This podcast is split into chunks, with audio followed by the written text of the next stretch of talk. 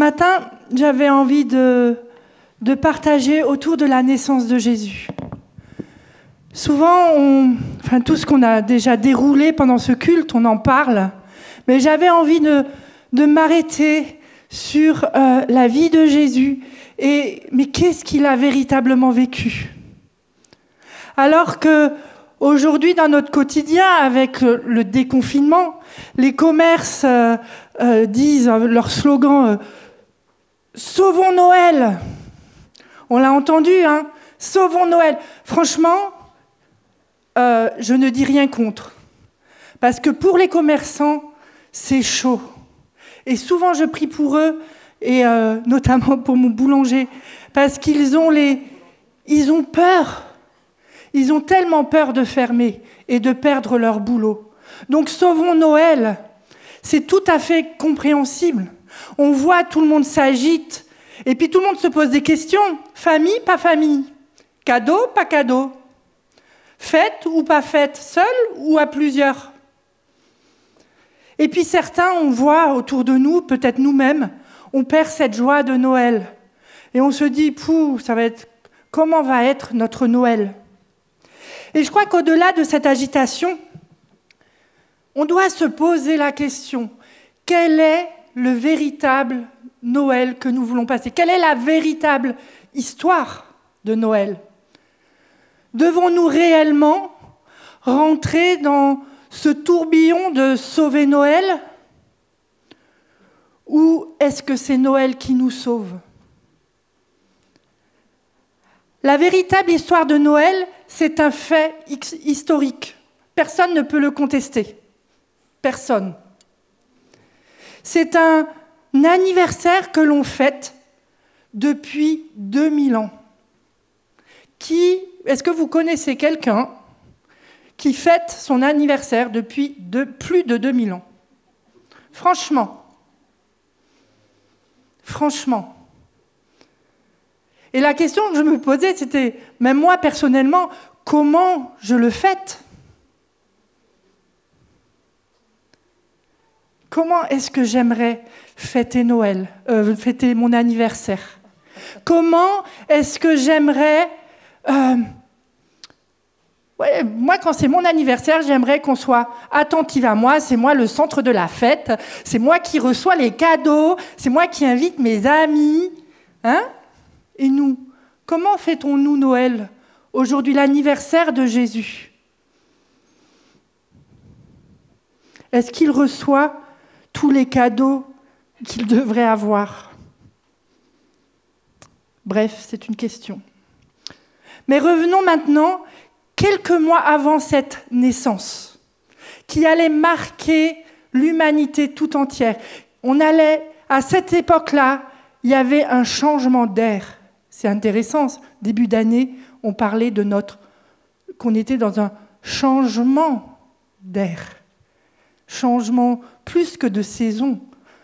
Il y a quelque chose qui était en train de marquer l'humanité. Ben, il y a plus de 2000 ans, c'était pareil. Nous sommes en Israël, en Judée plus exactement.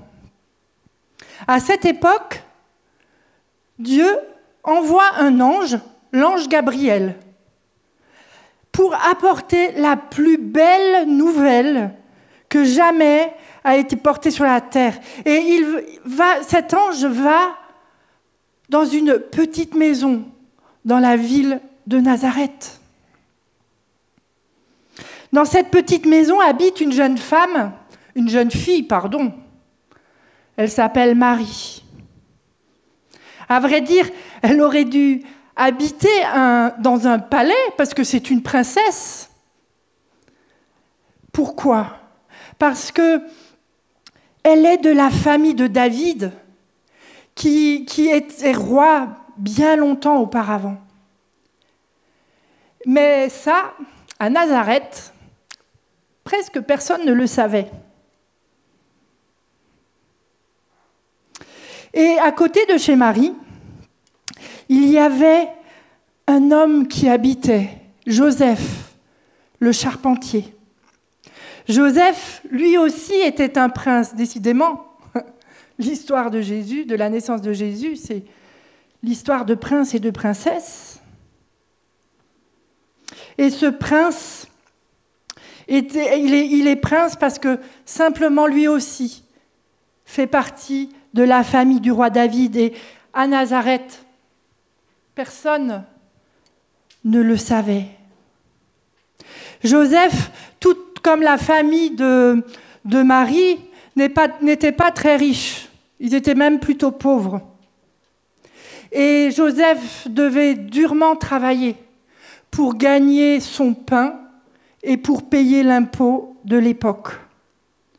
Comme nous le savons, Joseph et Marie étaient fiancés. Et non, forcément, comme des fiancés, ils, voulaient se marier. Et ouais, ils n'allaient pas habiter un palais, c'est vrai. Ils allaient habiter une jolie maison euh, bâtie par Joseph Charpentier. Alors, dans cette histoire, il y avait bien un palais quelque part. C'était à Jérusalem. C'était un, étranger qui habitait dans ce palais. Et, et cet homme s'appelait Hérode, et cet homme était très méchant. Le pays était commandé par des soldats étrangers, des Romains, et très souvent, ces Romains étaient très durs avec le peuple, et notamment le peuple juif. Ce sont des faits. On relit l'histoire de cette période-là, ce sont des faits historiques. Rien n'est inventé, sur le contexte de, euh, de cette naissance ou avant naissance.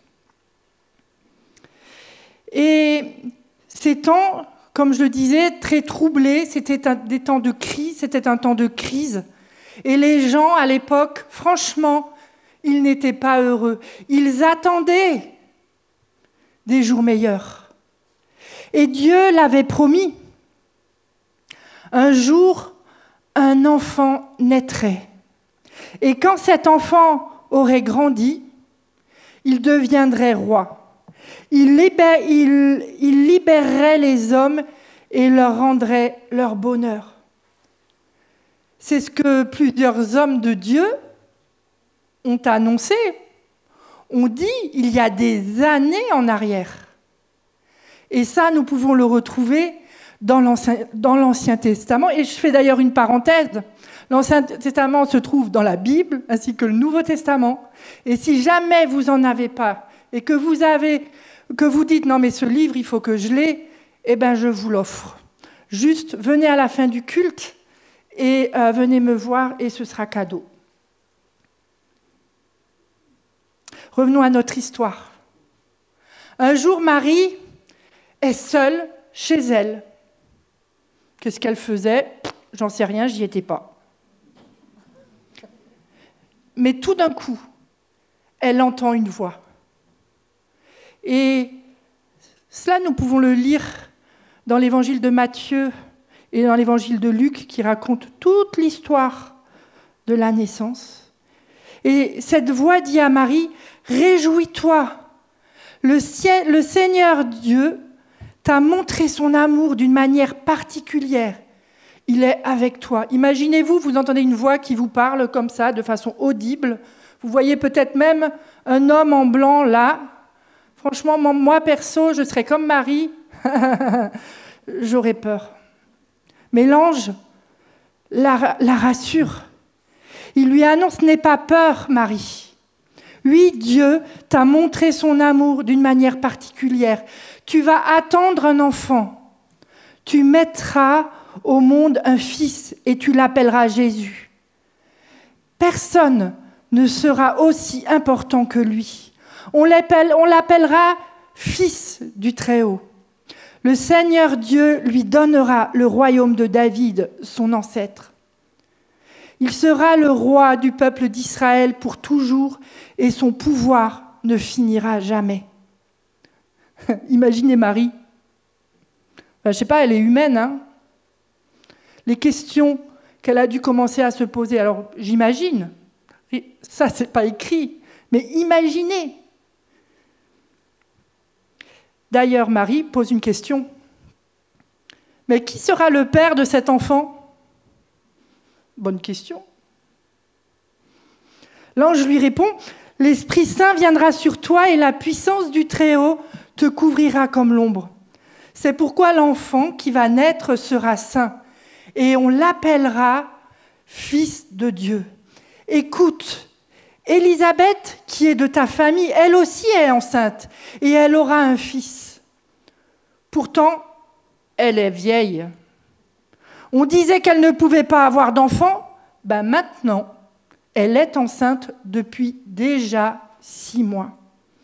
Non, rien n'est impossible pour Dieu. Imaginons, imaginons Marie. Imaginons Marie. Et d'un coup, elle, elle dit, OK. OK, Seigneur, je marche avec toi. J'accepte ton plan. Franchement, elle est courageuse, cette Marie. Elle devait être aussi très convaincue intérieurement. Mais elle dit oui. Et je pense, je pense, qu'elle ne devait pas appréhender, elle ne savait pas ce qui allait se passer pour l'humanité. Peut-être comme ça, mais la réalité, l'impact que ça allait avoir. Honnêtement, je pense qu'elle pensait qu'il y avait un sauveur qui allait les sortir de leur galère parce que c'est le Messie qu'ils attendaient. Et Marie s'empresse d'aller chez sa parente Élisabeth. Alors, moi, je me suis posé la question, mais pourquoi elle se barre tout d'un coup? Sérieux? Mais il y avait, on peut imaginer plusieurs raisons. Voir si l'ange a dit vrai. Mais Élisabeth, elle est enceinte depuis six mois, je vais aller la voir, je vais la visiter. C'est peut-être aussi parce qu'elle a besoin de partager, de parler avec quelqu'un qui vit quelque chose de similaire. Et puis franchement, imaginons, elle allait être enceinte, elle est fiancée. À l'époque, avoir, enfin être coupable d'adultère, c'était très souvent la mort. Donc à mon avis, elle s'est dit, je vais prendre l'air et en même temps visiter sa parente Élisabeth. On est bien d'accord, ce que je mets autour, c'est moi qui l'imagine. Mais Marie, Joseph, c'est des êtres humains, comme toi, comme moi. Puis, elle arrive chez Élisabeth et elle voit qu'elle est enceinte. Punaise, l'ange a dit vrai. Et là, elle doit réaliser je suis en train de porter le Fils de Dieu, mon enfant, mais le Fils de Dieu. Elle a sûrement dû se rappeler tout ce que l'ange lui avait dit et causer avec Élisabeth. Et puis, elle a dû se poser des questions là, avec, avec euh, Élisabeth ou, ou, chez elle, mais en le disant, mais punaise, comment est-ce que je vais expliquer cela? Je n'ai eu aucun rapport sexuel avec aucun homme je suis enceinte par le miracle du Saint-Esprit. Et il faut que j'explique ça à mes parents, à mes amis et à mon fiancé. Franchement, Marie devait être une femme de conviction.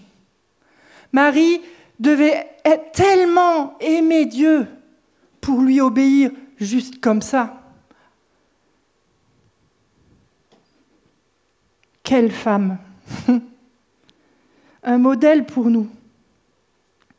Et puis, quelques mois plus tard, à son retour, ses parents, Joseph, ses amis l'attendent, c'est la fête, c'est la joie, etc. On va revoir Marie. Et là, bing Marie, qu'est-ce qui t'arrive? Elle est enceinte. Imaginez la déception des parents de Joseph, des amis, la réputation de Marie, d'un coup, tombe à terre. Et Marie, j'imagine, elle essaie de s'expliquer, d'expliquer l'inexplicable, tout en sachant qu'elle peut être condamnée à mort. Juste un défi, juste un défi incroyable. Le plan de Dieu est déjà menacé de mort. Et moi, j'imagine Joseph qui doit être, mais franchement, qui doit être tellement déçu, il doit être perdu dans sa tête, ça doit tourner, je ne sais pas comment c'est dans la tête des hommes, mais franchement, tous les pourquoi qui devaient tourner dans sa tête, mais pourquoi elle? Et il devait être en colère.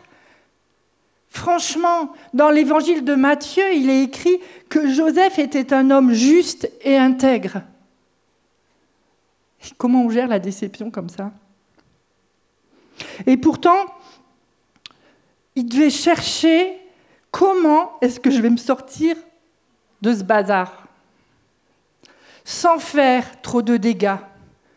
N'oublions pas, je pense qu'il aimait quand même beaucoup Marie. Et Joseph, c'est un, homme gentil et un homme plein de grâce. On, le voit dans les Écritures, dans, Matthieu. Parce, pourquoi? Mais simplement parce qu'il choisit de ne pas salir Marie. Il choisit de ne pas la condamner et de rompre en secret. Mais Dieu, dans tout ça, n'avait pas dit son dernier mot. Alors que Joseph dormait une nuit, un ange est venu le visiter dans ses rêves. Et l'ange du Seigneur lui dit, Joseph, fils de David, n'aie pas peur de prendre chez toi Marie, ta femme. Oui, l'enfant qui est dans son ventre vient de l'Esprit Saint. Elle va mettre au monde un fils. Et toi, toi, Joseph, tu l'appelleras Jésus.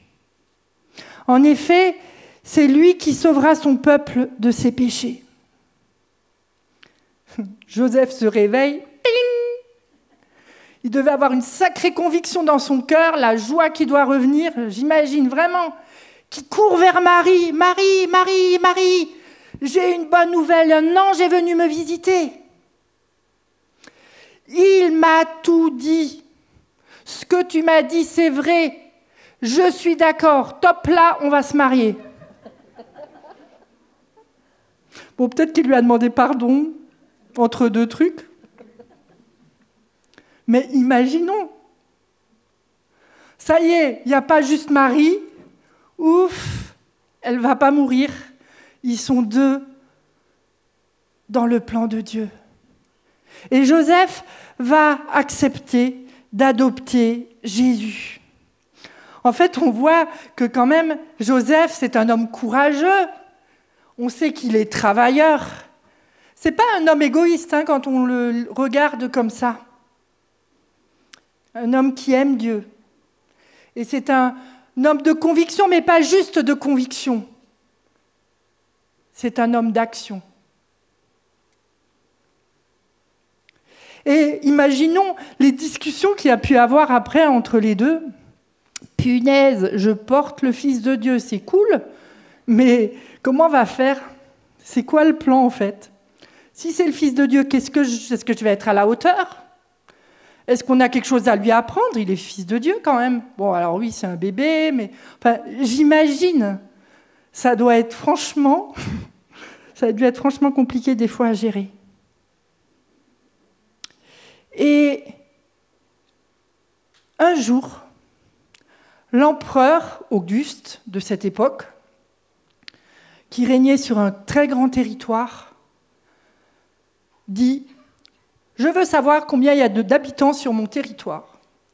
J'ordonne un recensement. On va compter les gens. Quel boulot Pour ça, il fallait que chaque habitant retourne dans sa ville natale se faire inscrire. Inscrire son nom, le nom de sa femme, le nom de ses enfants. Et Joseph venait de Bethléem. Donc, il fallait faire le trajet. Nazareth, Bethléem, 160 km, dit Google. Une quarantaine d'heures à pied, dit Google encore. Imaginez Marie enceinte, 7, 8e mois. On aurait dû demander à, aux, mamans, là, aujourd'hui, 7e, 8e mois, vous faites du cheval, vous faites de l'âne, hein, 160 km.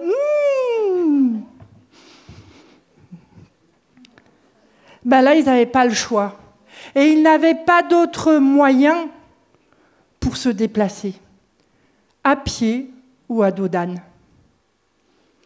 Et ils s'en vont. Ils s'en vont, ils traversent des villages, des collines, des cailloux. Enfin non, ils ne les traversent pas, ils marchent dessus.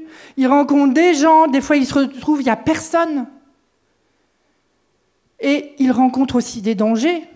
160 km, la fatigue, les douleurs. Ils, arrivent à, Bethléem, ils sont épuisés, très fatigués, Marie peut-être même très endolorie. Et ils cherchent un lieu pour se reposer. Peut-être que Joseph avait de la famille à Bethléem, qui sait? Il vient de Bethléem. Dans tous les cas, on n'en sait rien. Mais ce que l'on sait, c'est qu'il a tapé à toutes les portes. Et il cherchait un endroit au chaud pour sa femme qui était enceinte, épuisée et sur le point d'accoucher.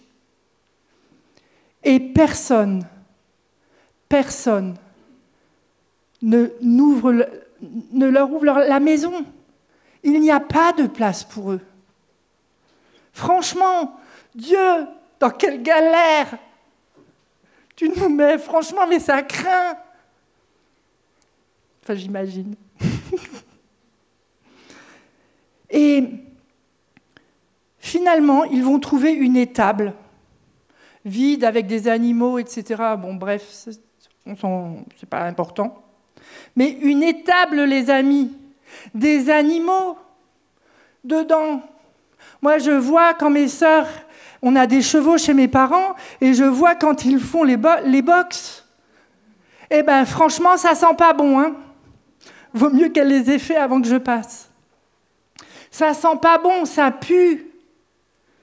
Et même quand c'est propre, franchement, il fait froid, c'est moche. Euh, s'il y a de la paille, on est content. Enfin bref, c'est compliqué. Et Marie porte le Fils de Dieu. Il faut que j'avance. En tous les cas, quelle déception. Ou peut-être juste le soulagement pour Marie et Joseph d'enfin se poser. C'est un lieu très inconvenant pour donner naissance au Fils de Dieu qui allait bientôt sauver le peuple juif de toute la terreur. À leur époque, dans tous les cas, c'est peut-être ce qui devait se dire. Et Joseph, lui, dans quel état il était? Il allait devoir accoucher sa femme. Mais dans tous les cas, il n'y avait pas le choix. Jésus prépare les tables, installe, installe Marie confortablement. Puis, quand Marie a accouché, Jésus va installer Jésus dans une mangeoire en guise de berceau. Et la petite famille va enfin pouvoir se retrouver et apprendre à vivre à trois. Mais finalement, cette histoire, c'est une histoire d'humilité. Marie, Joseph acceptent le plan de Dieu et acceptent de, de traverser, de traverser toutes ces épreuves, toutes ces questions. Et pourtant, ils avaient la foi. Ils n'ont jamais perdu la foi parce que sinon, le plan de Dieu, je pense, que ce serait peut-être cassé la figure. Mais dans tous les cas, ça ne veut pas dire qu'il n'y avait pas de découragement mais la conviction régnait et c'est ce qui faisait que leur foi tenait, j'en suis convaincue. Et l'histoire aurait pu s'arrêter là, mais ils ont eu des visites impromptues. les bergers qui sont venus avertis par les anges, et les mages par les étoiles. Mais juste, c'est une histoire complètement incroyable. Et on voit finalement que ce témoignage de Jésus que nous venons de, relater, de, repasser dans, dans nos cœurs, on voit qu'il y a une part de fait historique et de surnaturel, d'explicable et d'inexplicable. Et j'aimerais juste qu'on fasse le parallèle avec ce que nous, on est en train de vivre. Jésus, à cette époque-là, est venu pour apporter la paix. Ils étaient aussi dans des temps de crise. Nous vivons un temps de crise. Peut-être qu'il y a, la, comme on, a prié tout à l'heure, mais peut-être qu'il y a la, désespérance que nous avons au fond de nous. Des fois, on arrive bien encore à le cacher. Peut-être l'angoisse, le stress, le ras-le-bol du post-Covid. On est peut-être arrêté dans nos projets, j'en sais rien. Mais Jésus, en ce jour de Noël, est venu apporter la paix. Mais quelle paix? Regardons les guerres, le Covid, le machin. Il n'est pas venu apporter la paix aux situations ou aux circonstances. Il est venu apporter la paix dans nos cœurs intérieurs, dans nos profondeurs. Les situations, les, circonstances, Ce sont des hommes hein, qui les créent. Et lui, il est venu chercher des hommes, des femmes, des enfants de paix pour apporter la paix sur la terre. Et si on parle de paix, on parle de réconciliation aussi. Une réconciliation, il est venu apporter la réconciliation entre Dieu et moi, entre Dieu et les hommes, entre Dieu et toi. Et si on parle de réconciliation, on parle de guerre, on parle d'indifférence, on parle d'inexistence, on parle de séparation. Et Jésus, il est venu mettre la paix là-dedans. Et ce matin, il nous demande, mais chrétiens, et j'ai envie de dire, et à tout le monde en fait, parce qu'on est tous dans le même sac. On est tous concernés dans un domaine ou dans un autre. Je suis venu apporter la paix. On sait bien que la paix se bâtit, se construit dans notre relation avec Dieu. C'est pas des fois, c'est pas tout comme ça, tout d'un coup. On le saurait, je crois. Mais cette paix que Jésus nous apporte en ce temps de Noël ne dépend pas des circonstances et des situations, elle dépend d'un choix. Juste d'un choix. Oui, l'inexplicable, on ne le saura jamais. Mais c'est un choix, un choix d'accepter que Jésus est venu apporter la paix, est venu accomplir l'impossible dans notre vie, parce que pour lui, tout est possible. Et c'est ça le message de Noël. Alors comment? Ben, Tout simplement, il faut accepter que l'inexplicable, que le surnaturel, eh ben, on aura peut-être jamais la possibilité de comprendre. Et c'est de faire le choix de croire en ce témoignage de Jésus et de croire qu'il est né, qu'il est mort, qu'il est ressuscité pour que toi et moi, nous puissions enfin faire la paix avec notre Dieu, dans quelque domaine que ce soit. Alors, juste pour conclure, ce n'est pas nous qui devons sauver Noël, mais c'est bien Noël qui nous sauve. Et nous sommes tous concernés. Notre seule espérance, comme nous l'avons vu dans le conte, c'est Jésus. C'est lui qui est notre socle inébranlable. En lui, nous avons toutes, toutes les solutions. Il faut un peu chercher. Il faut un peu demander aussi mais en lui, il y a toutes les solutions. Lui seul est capable, par son esprit à travers nous, de manifester la puissance et de faire la différence par des miracles. Et oui, les miracles existent. Et Noël en est la preuve. Alors juste, là où tu es, dans ce que tu vis, ne te pose pas de questions. Peut-être arrêtons, et je me parle à moi-même, arrêtons de nous poser un tas de questions. Si tu as besoin de paix, si j'ai besoin de paix, nous pouvons la trouver. Alors juste une invitation. Expérimente, vis, et tu verras. J'aimerais juste conclure en priant courtement. Seigneur Jésus, nous voulons te dire merci. Merci d'être venu sur cette terre. Merci pour ce que Marie et Joseph ont pu vivre dans, tout ce temps.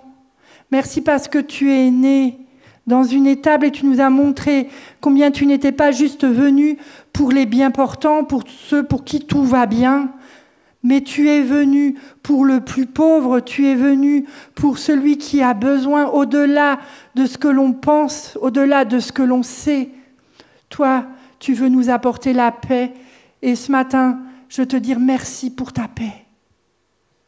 Et si ce matin tu as envie, tu n'as jamais fait ce pas, mais tu as envie et tu te dis, mais mince, mais moi je veux cette paix, je comprends rien à ce qu'elle a dit, mais moi je veux cette paix intérieure, j'en ai besoin. Mais juste fais le choix de dire oui, je veux croire. Jésus vient me montrer. Jésus, je veux accueillir cette paix au plus profond de moi.